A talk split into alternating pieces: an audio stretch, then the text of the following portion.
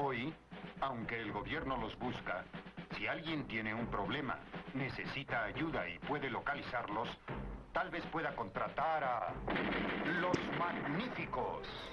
Bienvenidos al podcast de 12 Magníficos. Termina la primera ventana de Americop 2024, la ventana de febrero. Puerto Rico vence a Bahamas 8-6-6-7 en Nassau, Bahamas. Así que Puerto Rico No hay termina. música, no hay música. Yo esperaba ahí la, la, la letra de Ricky.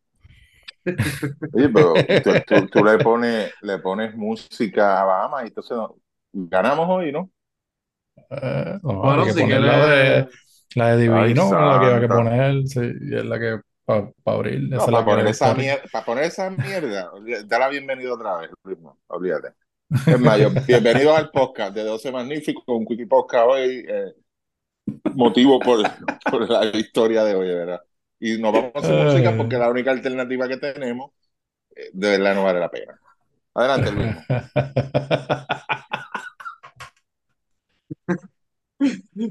Bueno, ha sido una jornada de sorpresas, no necesariamente el juego de Puerto Rico.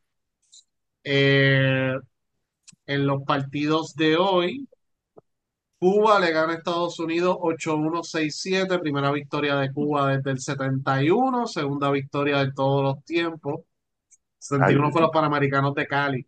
Eh, eh, Cuba le ganó a Estados Unidos. qué raro. Eh, sí. Eh, Colombia le ganó a Venezuela 6-7-6-4. Chile le ganó a Argentina 7-9-7-7, primera victoria de Chile sobre Argentina desde el 55. Wow. Sí, Desde el así- 55, sí. diablo. ¿Te acuerdas? Fue, eh, claro, sí, ¿no te acuerdas? No digas que no. Tú estás ahí a la vuelta de la esquina. No, yo no. Este, eh, ¿dónde, le- ¿en qué le ganó? ¿En qué torneo? Perdona que te pregunte. Buah, tiene que haber sido un sudamericano, eh, porque el mundial no fue. Espérate, espérate. Estás hablando en el 55. Sí, tiene que haber El sido primer, el primer mundial fue en el 59, ¿no? 59, 54, 50, 50, 54, 59 fueron los tres mundiales. O sea, el 55 Ah, tiene que haber sido un 50, suda- ok. tiene que haber sido un sudamericano. Torneo de eso, después verifico bien. Por eso Eh, yo creo que eh, no, fue un torneo de ahí de, de sí, porque para, para una, americano una, no creo que haya una sido. copa, una copa Winston fue La Copa Perón la copa Perón. eh. o la Copa Gardel. Bueno, Ah, eso, ha sido así. Bueno, en otros Ahora, yo te, yo te, yo te tengo una buena, una buena, una buena trivia de eso. ¿Quién, Ajá. quién hizo el lance de honor en ese juego que ganó, le ganó Chile a Argentina en el 55? Pinochet. Esa, no, Don Francisco. Ah, no lo sabía, ¿verdad? Ay, En, otra, en otras partes del mundo han habido otras sorpresas. Japón le ganó a China. Este, Bulgaria le ganó a Alemania. Eh, Sí, Campeón mundial. el campeón mundial. Eh, Bélgica le ganó a España. Así que se están moviendo bien las ventanas. Eso es lo que quiere FIBA. Que haya sorpresas, que haya paridad. Así que hasta ahora, fuera de Paraguay, si no me equivoco, deja ver la tabla de posición, a ver si hay otro que está cogiendo pelas allí, qué sé yo. Paraguay, Panamá no ha lucido bien, y Nicaragua, todos los demás están más o menos ahí balanceados en cuestión de América. Eh, el grupo A y el grupo D, el grupo D es el de Puerto Rico. Ese grupo está los cuatro equipos con uno y uno. Eh, así que, ya eres juiz, como ha lucido. deja ver, no he estado pendiente.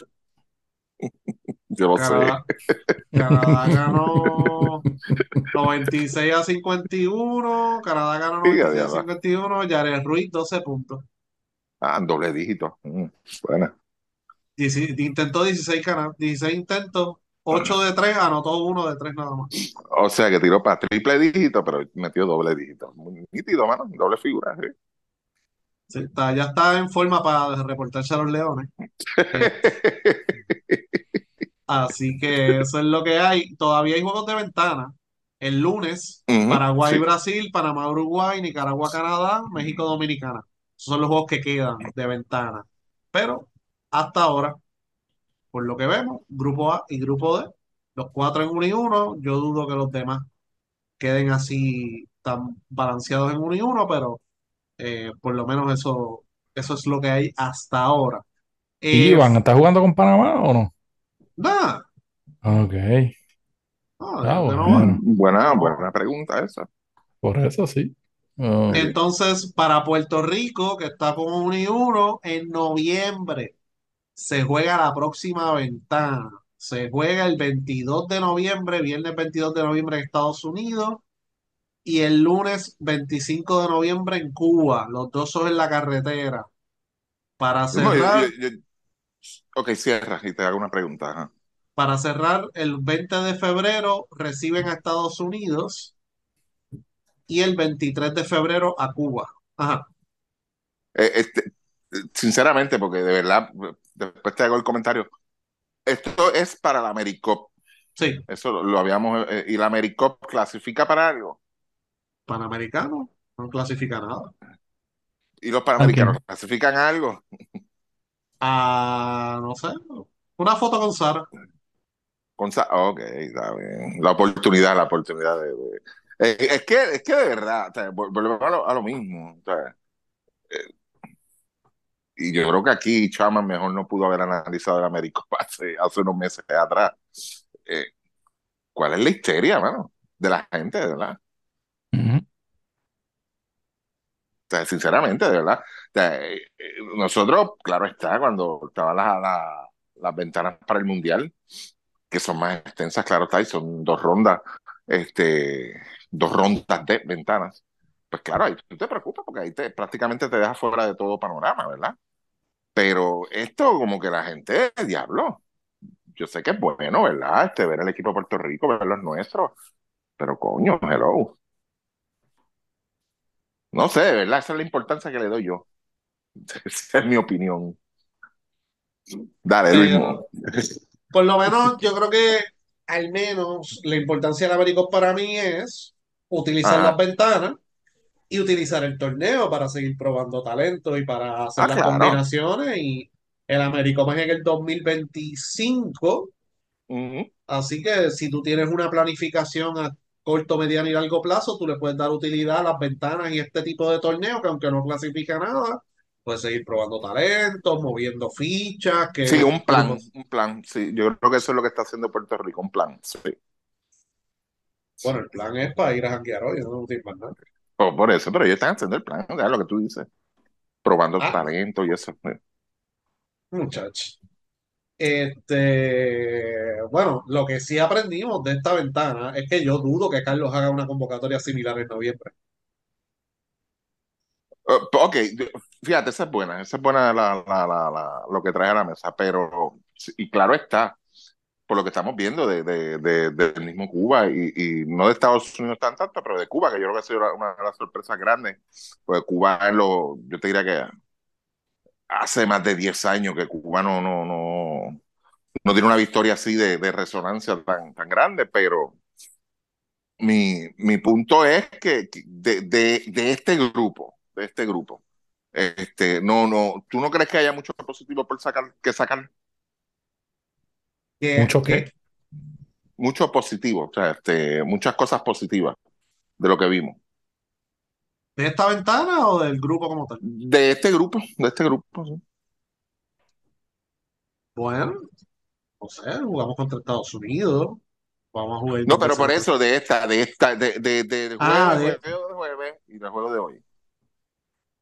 De este grupo de jóvenes, estos 12 escogidos, los 12 magníficos, Eh, Yo creo que se, yo creo que, yo, yo creo que hay un aprendizaje aquí. Se saca algo positivo porque mientras haya aprendizaje, digo, volvemos aquí usualmente también en, en- en términos de la federación, a veces, pues de estas cosas, pues la, la, la- a veces las derrotas las echamos al lado y olvídate de eso, ¿no? Ah, yo creo que se aprendió algo de ese primer juego con Bahamas y es que tú no puedes estar menospreciando lo, lo- el, el equipo contrario, tú tienes que salir a jugar a ganar, tú tienes que, este, o sea, tienes que entender que pues muchos, como tú hablaste también en el, en el, en el Quickie Podcast anterior, pues muchos de estos equipos este, también van a mejorar y van a jugar mejor. Bahamas le ganó a Argentina también este, el, el, el año pasado. So, en, términos, en términos de lo que son los jugadores, pues perfecto. También la identificación de Reed, Reed jugó, ha jugado bastante bien en términos de lo que es la, la, la defensa, de mover el balón, un jugador nuevo que tiene, que tiene el, el, el talento, ¿verdad? Arnaldo Toro es algo positivo, ver cómo se desenvuelve Capo es algo positivo también. O sea, Ujú. en esa línea entiendo yo que sí. El mismo Georgie, a pesar de, de quizás una que otra posición, ha, ha lucido bastante bien. Georgie se vio también ju- jugando buena defensa. Jay Deloy salió también a, a, como quien dice, pues más a, a tratar de, de mover un poquito más la ofensiva y de, y, y de crear, ¿verdad? Yo creo que pues volvemos. Yo creo que lo positivo aquí es eso, seguir sacando figuras en las que pues tú entiendas que puedan aportar entonces en las otras ventanas y, y, y seguir este moviendo el asunto de, de- de Mira, los estoy, jugadores. estoy viendo el roster de Puerto Rico. Estoy viendo el roster de Puerto Rico. Ajá. Paréntesis. Y aquí ponen que Erazo mide 6'9". O sea, ahora le va a pedir 80 mil a San Germán. Se jodió este Eddie Se San Germán. de- Se odió a Harry. Mira, no, no, yo hago la pregunta, yo hago la pregunta en, en- en más referente a los jugadores, y te hago la pregunta porque la- lo único que vimos hoy diferente es Arnaldo Toro, que no jugó el jueves, eh, ni Willy. Esos dos no jugaron el jueves. Hoy le tocó a Erazo, ¿verdad? Erazo fue el que jajó hoy. Sí, Eh, sí. Sí. Ok, eh, es el mismo equipo, es el mismo rival. ¿Me entiendes? Por, por eso que yo te hago la pregunta. Porque está bien, fueron dos juegos totalmente diferentes, pero fueron por los mismos jugadores. Entonces, ¿qué, qué, qué positivo tú puedes sacar de este grupo? Que en prácticamente viernes, sábado, casi tres días, ese mismo grupo, claro está, la inclusión de, de, de, de Toro sumamente importante, este, en eso estábamos claros, pero que, que ¿Qué pasó entonces el jueves? Vamos a ponerlo así. Ok, pero si es el mismo equipo. ¿Qué pasó el jueves? ¿Que Toro no estaba? Ok, sí, puede ser un factor. Pero la, la pregunta mía va dirigida en eso. O sea, ¿qué diferencia hubo del, del jueves a hoy? que subestimaron O sea, eso- rival. Eso fue todo. O sea, cuando Ah, un- tuviste, cuando tuviste la defensa de Puerto Rico contra Bahamas en ese primer juego, que los dejaron tirar de tres con todo el espacio y el tiempo del mundo. Ah, nos cogemos bajando, está en la catedral, aquí se aparece el holograma de Tuto y ahí viene el comeback. Mucha confianza, mucha confianza. Mucha sí. confianza y recuerda que Puerto Rico cuando hace los comebacks es con una o dos figuras, ¿verdad? Que es- normalmente son jugadores de un nivel que está por encima o que están jugando en ligas muy buenas y se mantienen jugando en, ¿verdad? En mejor, en mejores lugares eh, y están a otro nivel físico, están a otro nivel, ¿verdad? De baloncesto y sacan la cara por nosotros. Eso no lo hay aquí y no lo hubo y no dependimos de un jugador en este partido. Todos los jugadores se repartió el juego muchísimo No, pues mejor. todos, todos, También. exacto. sí, Todos todos. No, no, y- aportaron.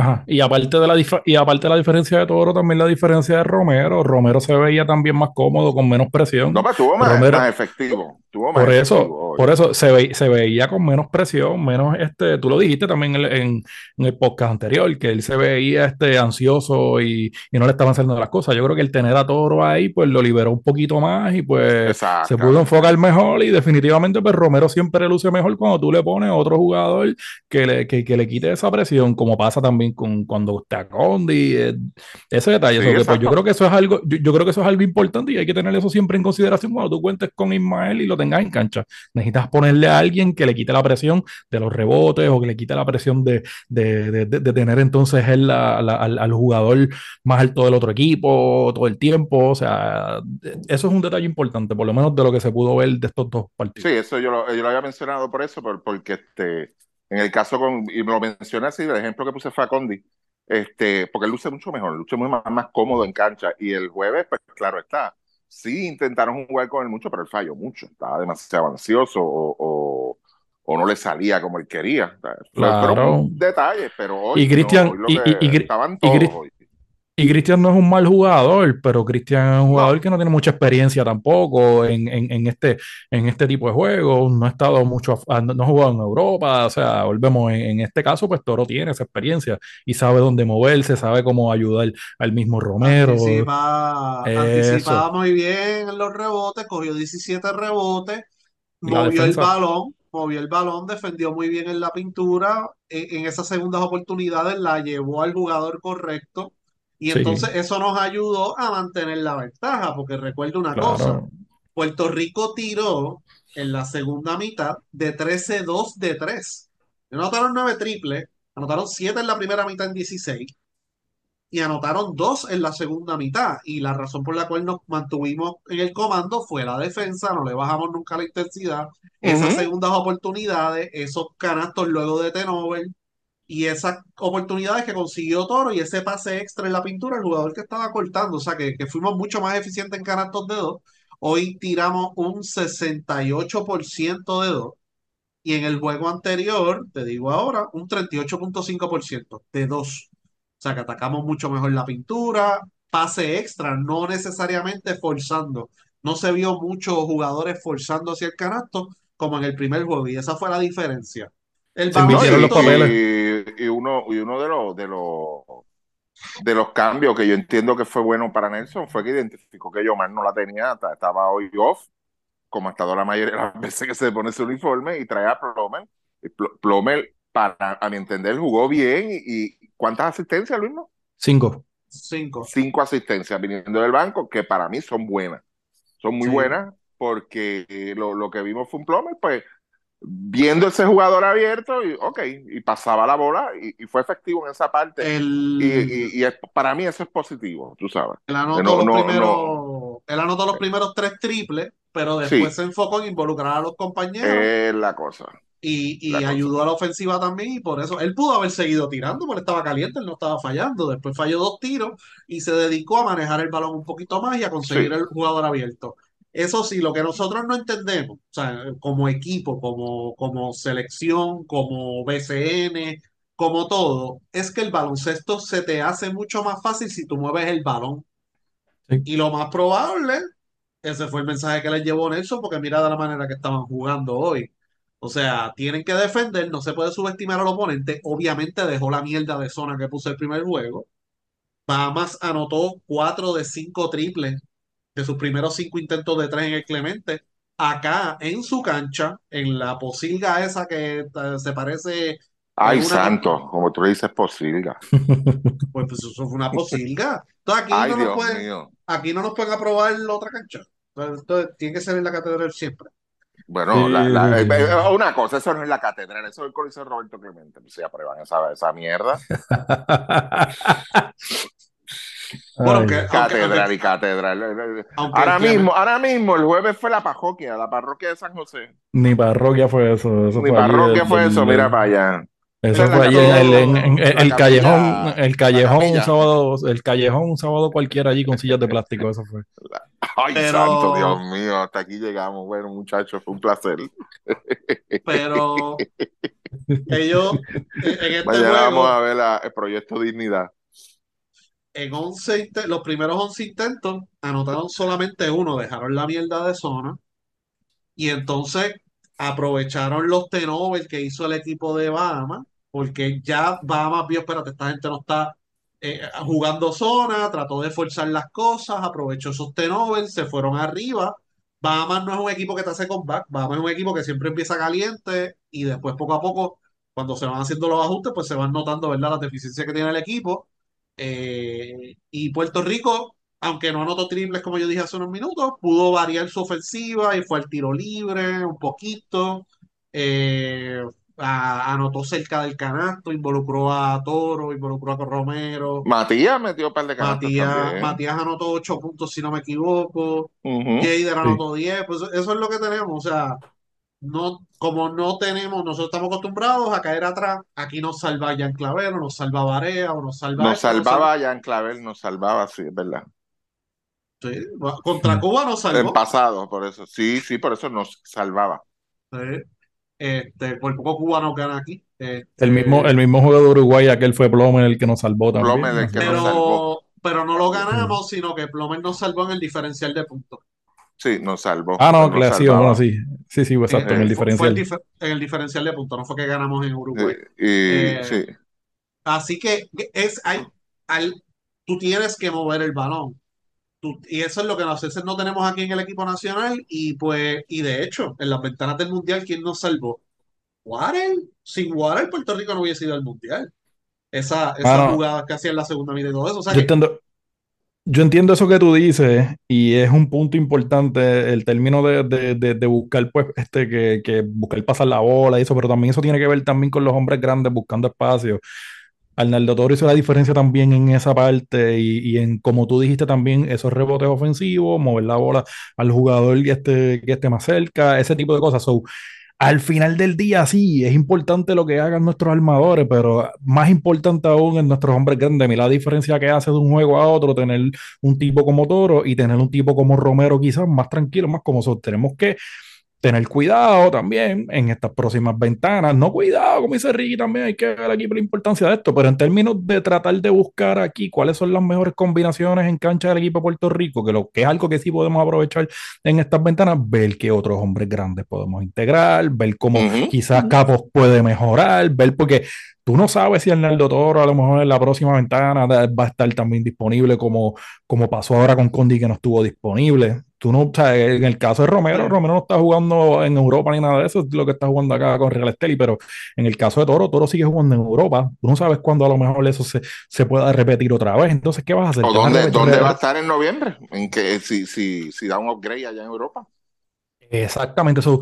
Hay que ser, hay que estar pendiente a los hombres grandes que nos vamos a llevar y tener que, que- que buscar otras alternativas y seguir buscando rotaciones en, en la pintura. Cuestión de que los armadores también tengan más alternativas de mover el balón y, y moverse en cancha, porque también Toro abre espacios con pick and roll, este, este, haciendo espacio con, con, con la defensa también, moviendo, moviendo la bola al frente también en los rebotes, que es algo que a veces Romero pasando la bola no es tan efectivo como lo es Toro, a veces eh, adelantando la marcha, me sigue. O sea, eh, son detalles, son, a lo mejor son tonterías, son cosas, pero eso se ve en cancha. Y entonces, pues necesitamos ver cómo mantenemos ese ritmo en, los- en, la- en las próximas ventanas y ver y, que, y que Capos haga más cosas en cancha, porque pues está bien, la metió tres, pero tiene que hacer otras cosas en cancha, mano. Y, es lo que tenemos, no hay más nada.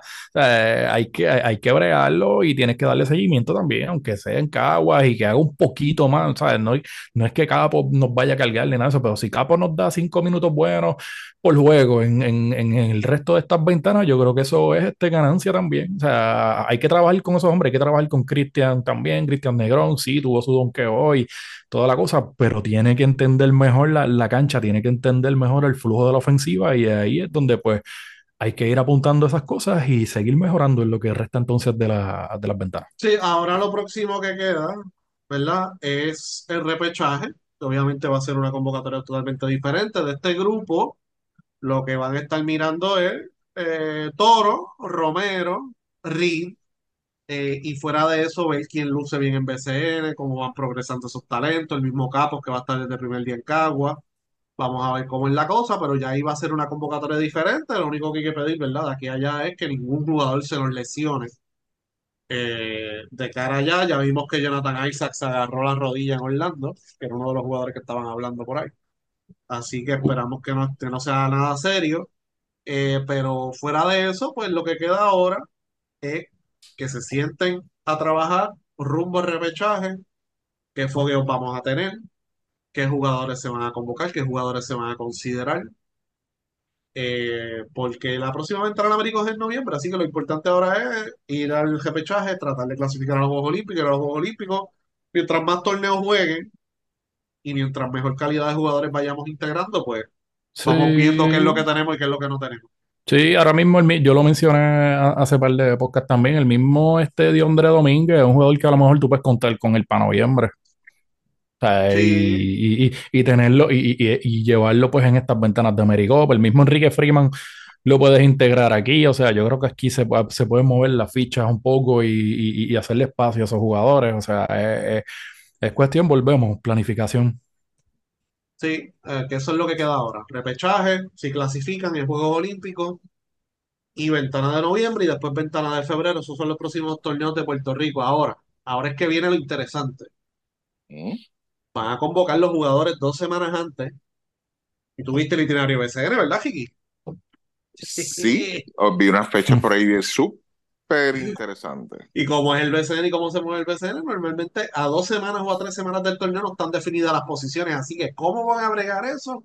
Ese es el tema y las preguntas que la fanaticada y todo el mundo tiene que hacerse desde ahora y tiene que poner presión. O sea, si llaman los 12 o 14 o 15 al equipo de Puerto Rico como en los coaches, tienen que irse ¿verdad? y foguear y tratar de hacer una preparación muy buena, Como la que hicieron para el Mundial. Como la que hicieron, algo parecido, no va, a lo mejor no va a ser tan extensa. Bueno, no va a ser tan extensa, eso es una realidad. ¿Estás aquí? Para, Eh, para- por eso, sí.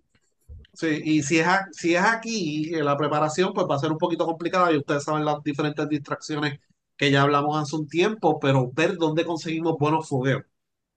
Esa va a ser la clave ahí. ¿Dónde va a haber buenos fogueos? ¿Dónde se va a estar fogueando? ¿Qué es lo que hay que hacer? Salimos a España, salimos a Estados Unidos, salimos a donde tenemos que salir para tener una buena preparación, para estar ready para el repechaje. Yo creo que hace un tiempo, y lo que yo dije fue llévense el equipo de Puerto Rico. A ver. Porque sabemos que si Bayamón está a medio juego del primer lugar y están practicando aquí en el Clemente, ay, yo, practica las 3 para que juegues con Romero a las 8, para que dirija Romero a las... So, yo quiero evitar eso también. No sé cómo lo van a hacer. No sé qué tienen en mente ahora mismo. ¿Verdad? No sé si van a entrenar en Puerto Rico, a lo mejor ir a un foco y después virar. O varios focos y después virar. Pero si se queda en Carolina Rico, con Candy Waters. Sí, sí, sí, sí, sí. O sea, no, no, no confío en que ahora los apoderados, por ejemplo, digan, ah, sí, sí, nosotros lo soltamos y ponemos un refuerzo y el assistant coach dirige. Ahora es fácil, todo el mundo está cero y cero, tú no sabes dónde tú vas a acabar, tú tienes una expectativa, pero tú no sabes dónde vas a acabar.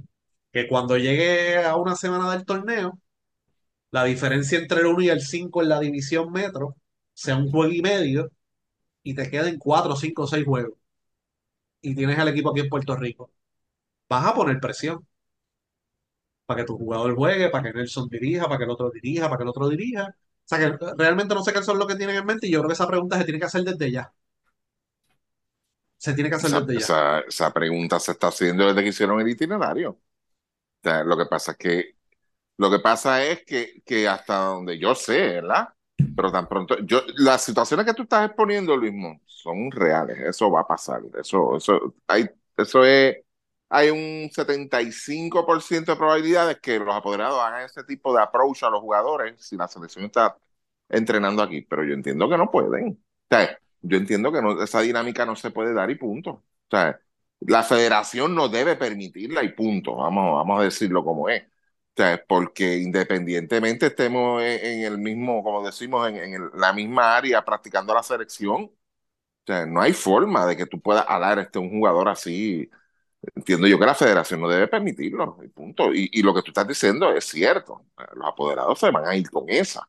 Ah, pero si está aquí, déjamelo. Exacto. Ah, Déjamelo. O sea, pero, Sí, se van a hacer los pendejos, como siempre.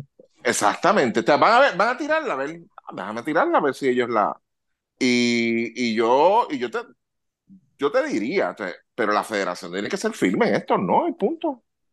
No, y punto. O sea, eh, viendo cómo fue esta, esta pasada ventana del jueves, eh, hay que ver eh, qué tanto recursos económicos va a tener la federación para salir afuera. ¿Entiendes? Este, lo- los posibles fogueos de nosotros, yo veo el mismo con Dominicana. Este, con Estados Unidos, no sé cuándo va a empezar la preparación de Estados Unidos. Ellos normalmente empiezan tarde y ellos, Y ellos no van a re- empiezan no van a tarde. repechaje. Ellos no van a repechaje. no van a repechaje por eso. O sea, que desde cara a los Olímpicos, cuando ellos empiezan, o sea, que, que quizás no vayan a estar disponibles tampoco, porque estamos hablando de que estos fogueos que menciona Luis, que son muy buenos, le hacen bien a la selección, deben ser entre esa tercera y última semana de junio, más o menos, ¿ok? Vamos, vamos a irnos más realistas. Yo creo que a partir de entre el 22 y, y 29 o quizás 30 de junio, tienen que ser acá en América. Yo no, yo no veo a Puerto Rico cruzando el charco para allá, para Europa, a- a participar. Por eso es que menciono lo de los recursos económicos. Este, o sea, que va a ser acá más regional y hay que ver a quién tú puedes traer en esa primera que semana. vas a tener que, vas a tener, vas a tener que como quiera foguear con, con Italia o con Lituania o con uno de ellos que son los que probablemente van a estar en esta área, van a Hacer de uno de antes. estos scrimmages que hacen ellos y, y- exacto. O sea, si ellos van, que me imagino que sí, que ellos van a venir este, por lo menos de 5 a 7 días antes, este, aprovecharlo. O sea, pero no, fogueo como tal así, no, no, no creo, tú sabes, lo, pero este, de calidad. Porque yo entiendo que los fogueos que se dieron para el Mundial fueron buenos. Sea, fueron buenos, una logística Eh, bastante aceptable. para, para contestarte la pregunta de Chile y Argentina, 1955 sudamericano en Colombia. En Colombia, ok, perfecto, gracias, Min. Este, pero ahora que estábamos hablando ¿verdad? en el pasado podcast, que hay que respetar el baloncesto FIBA, yo dije algo y yo creo que es importante, ¿no? Ellos hablan de, no, que estos jugadores tienen compromiso, compromiso, compromiso, compromiso. Tú también como federación y como selección nacional tienes que exigir. Tú tienes que exigirle, no, no solamente tú mismo hacer un mejor trabajo a la hora de convocar jugadores, pero esos jugadores que están en ese pool de talento tienen que comprometerse también con ellos mismos a tratar de jugar y llegar a un nivel de excelencia para ponerse la camiseta, porque no puede ser que yo convoque 12 jugadores y convoque los primeros 8 que vengan. Eso no eso se hacía hace 50 años o 40 años que ponían una tiza, los paraban los jugadores en una pared, ponían una tiza, ¿quién mide más de 6 pies? Así era la selección de voleibol antes y la de baloncesto también. ¿Quién mide más de 6 pies en voleibol? Ja, ponían una tiza, ok, tú te montas en el avión. Así era antes. Y en ese, ahora mismo no se está haciendo eso, pero se hace de que, ah, ¿quién está en Puerto Rico? Ah, pues está Yomar, está Plomer, está este, está el otro. Ok, pero ¿qué hizo ese jugador para ganarse una oportunidad de jugar en la selección de Puerto Rico? Eso es bien importante también, para que esos jugadores también se motiven a salir a jugar fuera de Puerto Rico y no quedarse aquí jugando Easy Splash, porque Yomar las mete en Easy Splash, pero no las metió aquí, no las metió en la ventana, las metió en Easy Splash. No, no, no, no, no, tú tienes que jugar, tú tienes que sentarte con los jugadores y decir, para el año que viene, para la ventana del año que viene, o la, perdón, la ventana de noviembre, tienen no solamente jugar BCN, ustedes tienen que enseñarme a mí dónde ustedes van a jugar, qué van a hacer, qué están haciendo en su tiempo libre. No es jugando y sí, ahí tú no mejoras. ¿Qué tú estás haciendo? Tú sabes. Lo mismo, Plomer, ¿dónde estaba Plomer? Jugando aquí en Cantera, en Ponce.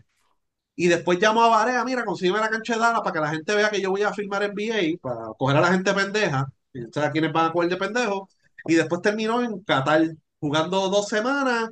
El campeón de triples en Qatar, con un chorro de locos jugando allí. Estuvo jugando dos semanas y vino para acá. O sea que desde Santurce, Internacional jugó dos semanas y media. Eso, o sea, tiene que haber también unas exigencias a esos jugadores, no solamente, sí, sí, yo aparezco y resuelvo. No es solamente resolver, es que ese jugador me esté demostrando a mí que quiere mejorar y que, aunque te vayas a México, a mí, pues si quieres ir a México, vete a México, pero que se vea que estás buscando mejorar tu juego para formar parte y mantenerte siendo parte de este pool de talento del equipo nacional. Eso es lo que yo digo. ¿Sabes? Que, hay que ser exigente con eso. No se puede poner a cualquiera porque me está resolviendo. ¿Sabes? Y aquí en Puerto Rico habían jugadores. O sea, que en Puerto Rico estaba Chris Ortiz. En Puerto Rico estaba Brady, que lo pudieron haber usado. Si Toro no pudo jugar el primer día, a lo mejor jugaba Brady y te resolvía en 5 o 10 minutos, 7 pies, desviaba par de tiros, algo hacía. Para lo que jugó, para lo que jugó Erazo y para lo que jugó Willy Rodríguez, hermano, habían alternativas ahí. Tú sabes, o sea que, que también tú tienes que, ¿verdad? Ya hemos hablado mucho, no descarta el jugador, eso se sabe. Hay unos que sí por disciplina, otros que no, pero con ese grupo no es solo compromiso, es ser exigente con ellos. No, no, para tú formar parte del equipo nacional no es que estás BCN y, y más nada. No, tienes que jugar afuera también. Tú tienes que demostrarme qué estás haciendo en el tiempo libre. ¿Vas al gimnasio? ¿Qué tú haces? Eso, eso es lo que nos va a ayudar y va a evitar que eventualmente Puerto Rico pase vergüenzas en torneos cuando haya convocatorias difíciles. Porque las convocatorias de ahora de febrero siempre hemos dicho que son difíciles. Y la última convocatoria del Américo es en febrero, después de haber jugado juegos en la carretera, que son en noviembre. O sea que, ahora, ese problema para el repechaje yo creo que no lo vamos a tener, porque obviamente pues Arroyo vaya a tratar de llamar los mejores jugadores.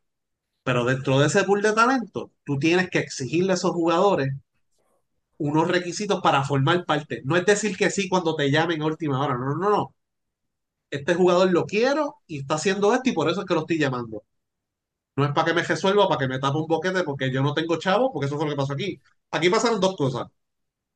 Subestimaron el oponente y por eso no llegaron los fondos para a lo mejor traer a Waters, traer a Jordan Howard, traer a Malcu. Porque esos pasajes son costosos. Y dijeron, pues, no vamos a gastarlos ahora, tenemos un repechaje, ¿sabes? Eso fue lo que pasó. ¿sabes? Y, o sea, no, a lo mejor no había los fondos. Yo creo que tiene que ser. No habían los fondos para traer todos los jugadores y, tratar de ganar la Bama los dos juegos. Y lo otro es subestimaron al oponente. Eso fue todo lo que pasó desde el punto de vista gerencial. Porque no me vengas a decir a mí que no podías llamar a Cris Ortiz para esta ventana, estando aquí. Y él siempre ha dicho que sí. So que, ¿sabes? Había algo, un poquitito de sobreconfianza. El coaching staff aprendió, la gerencia aprendió. Esto no va a volver a pasar, creo yo. El coaching staff aprendió. Porque mira lo que pasó el primer juego y mira lo que pasó en el otro juego. Los cambios en defensa, las rotaciones, qué jugadores voy a poner. Se le dio, se puso a Romero un poquito más cómodo. Todas las cosas que ya hablamos. Ya eso eh, aprendieron. Y los jugadores, pues también aprenden, pero también hay que exigirle para que vengan en su mejor versión posible. Yo creo que eso es parte de. Pero para mí es importante ir al Américo. Para mí. O sea, no clasifica a nada, pero si tiene un plan de trabajo, sí es importante ir. Ok, y si no tiene plan de trabajo, pues no es importante. No le vas a sacar, no, no le vas a sacar provecho. No le vas a sacar, si no tienes plan. Pero es no que aquí vas- no hay plan nunca, por eso te digo lo mismo, aquí no hay plan. no le vas a sacar provecho. Sí, no, no le vas a sacar provecho. No sí. hay, pues por eso, no, fíjate, eh, pues digo, no, yo, estoy de acuerdo en todo lo que tú dices, ¿verdad? Pero la, la, la realidad es que, que todo lo que tú estás diciendo, tal y como lo que has dicho, quizás eh, hemos dicho todos aquí en los últimos años, eh, tiene lógica y, es lo más, lo más saludable para el equipo nacional. Pero lo más importante, no lo hacen. Eso no, no, no hay organización, no tiene pies, no tiene cabeza. De que las convocatorias han mejorado en los últimos años, sí, y lo hemos dicho aquí, se ha hecho mucho mejor trabajo para las convocatorias de los equipos, se ha hecho mucha más gestión, este, contactos, comunicación, pero todavía falta eso, o sea, todavía ahora mismo... Y se han cerrado puertas también, porque Y se han cerrado puertas. Ahora, tú, tú, tú yo te puedo hacer una pregunta a ti ahora mismo y, y yo te voy a, vamos a poner, vamos a ponerlo de esta forma. Cógete eh, la última ventana del mundial. Ajá. Sácame el mundial aparte, sácame el mundial aparte. Cógeme la última ventana, la selección de la última ventana de, del mundial, antes del mundial. Cógete esta ventana.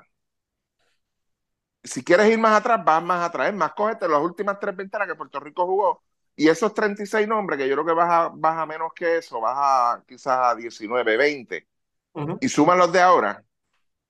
Y atrévete a decirme a mí 15 nombres nada más que tú estás 100% seguro de que uno de 12 de esos 15 va a estar en la ventana de noviembre. Mira a ver si me entendiste lo que te quiero decir. Sí, no. Tú no puedes, nadie puede hacer. ¿Por qué? Porque no hay plan. Ese es el problema. O sea, por- porque como no hay ningún plan, pues no sabemos. O sea, ahora Febrero, no, no sabemos. Ahora mismo Plomen, y yo no sé quién fue que lo mencionó de ustedes. Bueno, Luis Mo, eh, o, o Chaman, no sé, este, lo que hizo Plomen ante Uruguay. Es una realidad. Pero nosotros mismos, nosotros mismos aquí pensaron que ya Plomen lo habían descartado de la selección.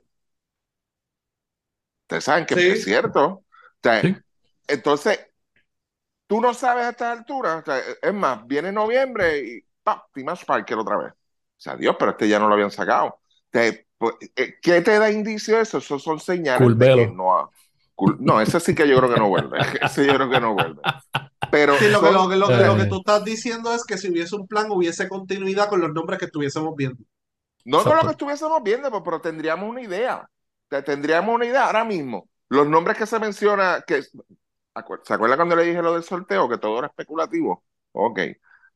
Cierro paréntesis. Es, es lo mismo, o sea, que yo tenga una idea de que ahora mismo viene un sorteo, van a entrar unos nombres, van a entrar unos jugadores, no sabemos quién, quién este, nadie hubiese pronosticado la temporada que tuvo Matías en el BCN, nadie sabe quién va a ser el MVP este año. O sea, surjan un montón de cosas, pero que nosotros tengamos una idea de que, mira, por lo menos yo sé que estos seis nombres u ocho nombres van a estar ahí en la ventana de noviembre y estos son los jugadores a observar. No lo hay, no Ah, lo hay, no, porque no. Si, si existiera ese plan, créeme que entonces sí sería mucho más fácil hacer eso, todo lo que tú acabas de mencionar, ponerle planes de trabajo para trabajar el físico de los jugadores. Yo quiero que tú juegues, yo quiero que tú te desarrolles aquí. Déjame ver que yo te puedo conseguir, si te puedo conseguir este, un centro de entrenamiento en, en X o Y sitio.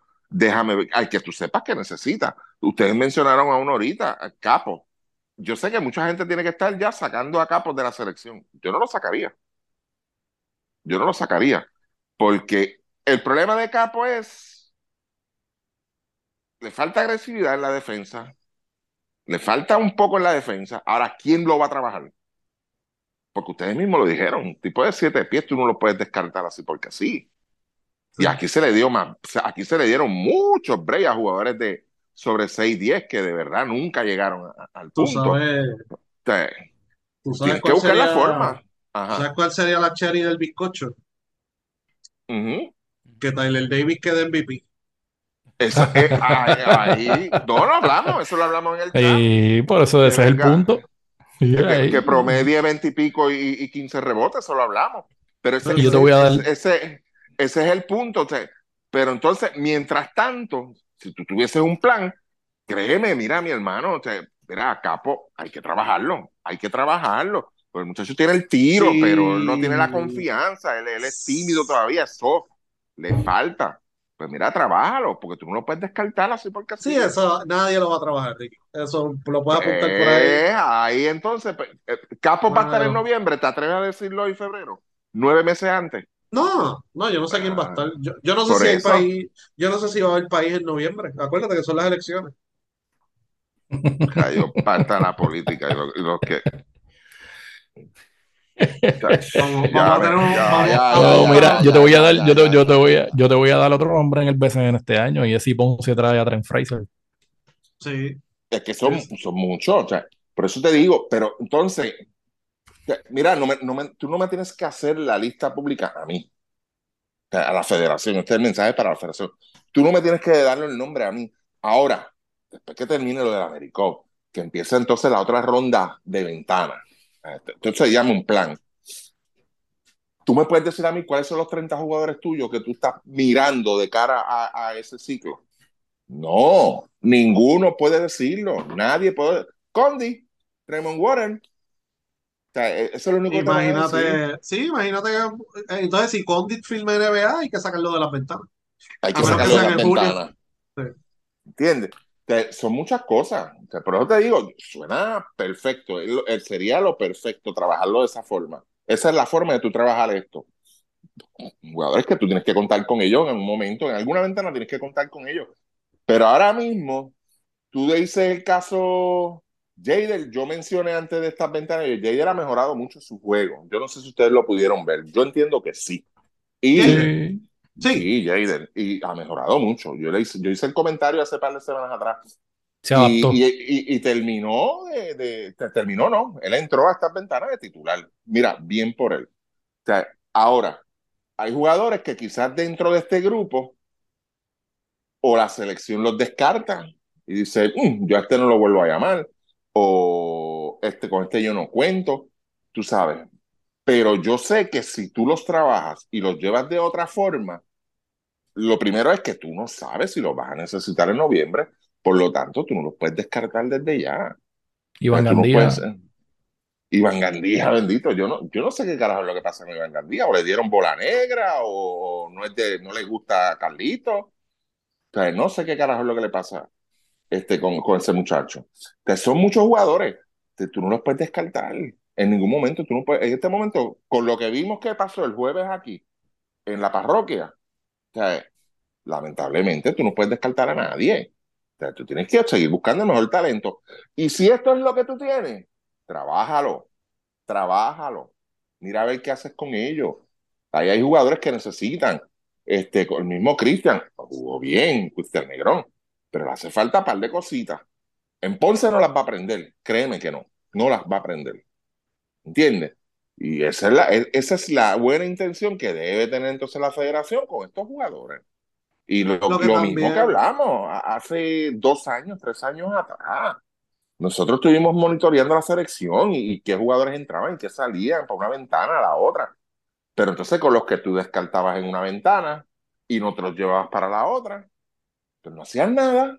Aquí lo que hacen es quemar los aquí lo que hacen es quemar los jugadores por la espalda también. ¿Qué carajo de También. de- también de, o sea, qué carajo de quizás de esperanza tú le puedes dar a ese jugador si ya le estás poniendo un sello, mano? Mira, llévatelo a lo mejor, dale, o sea, mano, es la Federación de Baloncesto de Puerto Rico, ustedes tienen acceso a cancha, ustedes tienen acceso a entrenadores, tienen acceso a muchas cosas y no se ve eso a la hora de bregar con estos jugadores. Volvemos. Tú no necesitas hacer, no necesitas darle un millón a- al escapo para que vaya una vez a la semana y, No. y, y- y Nelson lo vea a lo mejor dos horas y le trabajen una cosa que otra que vean también. Pero pues volvemos, está el BCN por ahí, ah, pero es que Capo juega con Cagua y yo dirijo Bayamón y no voy a mejorar la luz. O sea, es que aquí siempre es una, un- una pendeja también porque como dice Modesti, aquí se creen que ellos tienen la- la- el libro de Tex Winter en la, en la, en el libro de, en las tablas y toda la mierda, qué sé yo, pues, volvemos. O sea, es, es también crecer en esa parte, mano. Si crecen, si crecen los jugadores, crece la liga también. O sea, vamos a tener mejores actuaciones. Es esa línea, pero pues no, de, de esa mentalidad no la hay, porque pues la mentalidad que hay en el baloncesto de Puerto Rico es, siempre ha sido el triada, sea la selección, sean los equipos de BCN, sean los, los, los equipos de categorías menores, que es otro revolú, cabrón, los clubes, o sea, todo es un trial, una competencia cabrón, y pues nadie progresa. Exacto. Sí. Bueno, volvemos el miércoles. Miércoles. que. Sí. ¿Qué hay, el miércoles? una carta y una carta por ahí, una carta por ahí que, que, que escribió Ah, la asociación de jugadores, ah, sí, sí, sí, sí, está eso por ahí ah. pendiente, o sea, hay, Eh, hay una multa, sí, hay un par de cositas que podemos cubrir el- esta semana. bueno, Ya vamos a ver. Y, que- y que no multen al podcast tampoco. Cabrón. Este, ¿Por bueno, qué van a multar el podcast? ¿Qué dijiste tú ahora? Dime. No, yo no. Pues entonces, no multen Mira. Modesti, mm, este, ¿cuánto nos ofrecieron este, para el espacio ese allí? No, no sé. Ok, Espacio. Con eso, sí, sí, con eso venimos esta semana, vamos. Espacio. Sí, sí, o sea que le ofrecieron a Chente, pues a nosotros también. Ah, mira, este, sí, no, yo lo sé, pero el uno, uno, lo que pasó fue que el 1.7 no se puede dividir entre tres, eso fue el tranque. Eh, sí, no. sí, exacto. eh, No, no hay forma de dividirlo entre Nacho, tres. no. Uno, 1.7 pesos dominicanos. Entonces, mira, entonces, para cerrar, para cerrar antes de, porque siempre hay que tirar un disclaimer. El que se haya ofendido porque le haya dicho a Roberto Clemente Parroquia, de verdad, que se joda, no me importa. Eso, eso no es El problema es suyo.